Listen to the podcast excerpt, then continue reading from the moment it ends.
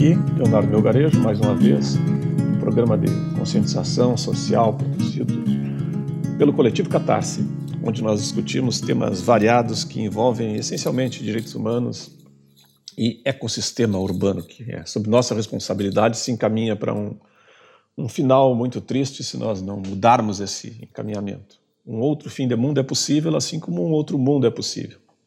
E nessa visão de um outro mundo é, é trago agora o anúncio de uma atividade proposta no 14º Fórum Social Mundial, proposta pelo coletivo A Cidade que Queremos, de Porto Alegre, e o Jornal Brasil de Fato do Rio Grande do Sul.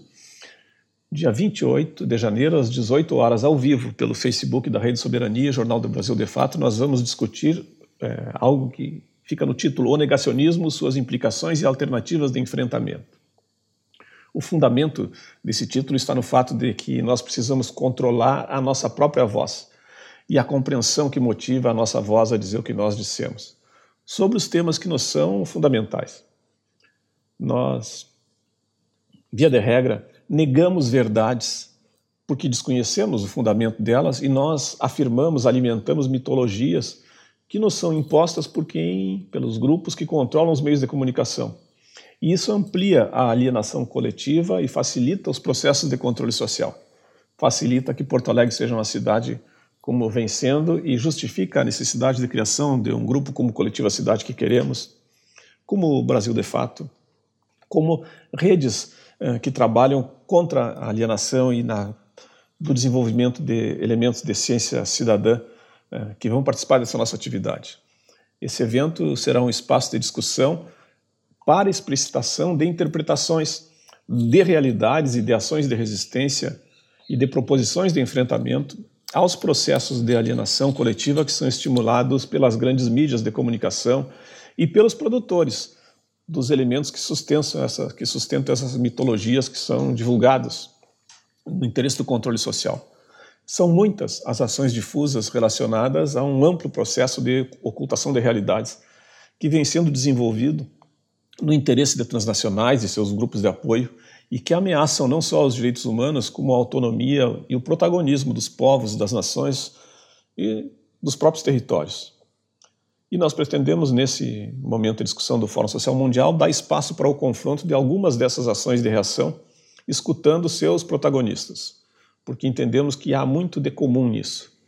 A expressão negacionismo, que tem sido, tem sido generalizada no planeta desde a pandemia, ela se aplica nessa nossa discussão, porque, embora ela tenha sido associada ao caso da pandemia ou da sindemia, como apontam os membros da Rede Derê, da Naturaleza de Direitos, da Rede Tecla, do Movimento Ciência Cidadã e outros, ela se ajusta à expressão negacionismo, o que ocorre tanto em âmbitos locais, como no caso do lixão de Viamão, onde a população vem sendo enganada sobre os riscos, ou no caso das mineradoras nas montanhas do Equador, ou em aspectos setoriais, como no caso da produção de trabalhos científicos de aluguel destinados a atender interesses das indústrias de fármacos e de agrotóxicos, como demonstra o Dr. Santiago Miranda da Universidade da República do Uruguai, que vai estar nesse nosso evento tratando dos escritores fantasmas. Ou mesmo ainda a expressão negacionismo se aplica a casos globais, como o caso do extermínio das abelhas, o caso do avanço do extrativismo e dos monocultivos com tecnologias de altos riscos eh, associados às novas biotecnologias, os transgênicos, as queimadas e as zoonoses que daí decorrem, que alimentam pandemias e sindemias como essas. Bom, essa convergência de problemas locais, regionais e internacionais exige a superação de personalismos e de sectarismos que tratam os problemas como sendo é, individuais, singulares, quando na verdade eles têm raízes comuns. E nós precisamos enfrentar e superar essa adoção à crítica pouco reflexiva dos discursos e das narrativas veiculadas pelos canais de comunicação de massa, porque elas nos isolam e nos dividem. Elas reduzem as possibilidades de conscientização e de protagonismo social. Na verdade, são muitas as formas de negacionismo, mas em grande parte todas elas possuem uma raiz comum. E elas podem ser reduzidas ao efeito de mecanismos de discriminação que nos separam e que com isso ampliam o controle social.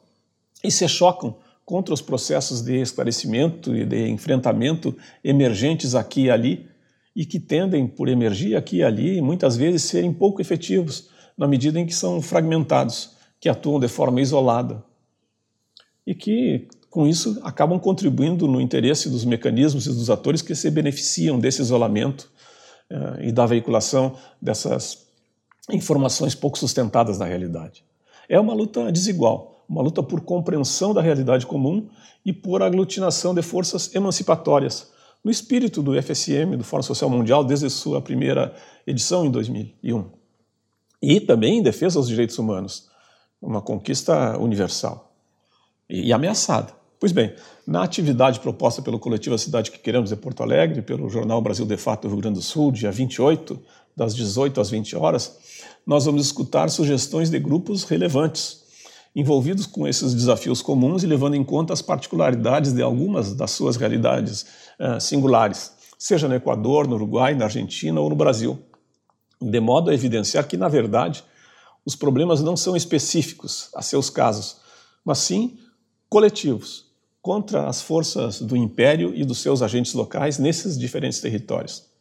No caso do Brasil, nós teremos a participação da Associação Brasileira de Agroecologia, do Grupo Guatá, da APISBio, da Rede Herê de Proteção à Ciência, do Fórum Nacional de Segurança Alimentar dos Povos Tradicionais de Matriz Africana, do Movimento Não ao Lixão de Viamão e da editoria do jornal Brasil de Fato, que, juntamente com o coletivo Cidade que Queremos de Porto Alegre, promove essa atividade.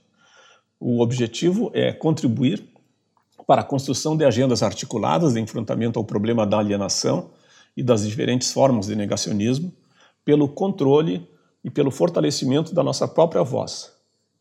E também contribuir com as próximas edições do Fórum Social Mundial. Com uma música de reflexão para alimentar essa nossa, esse nosso debate, estão todos convidados. Lembrando, ele vai ser veiculado ao vivo pelo Facebook da Rede Soberania e do Jornal Brasil de Fato. Mas a música para reflexão, então, A Voz do Dono e o Dono da Voz, segundo Chico Buarque de Holanda. Até a próxima. Fizeram bodas de acetato, de fato, assim como os nossos avós.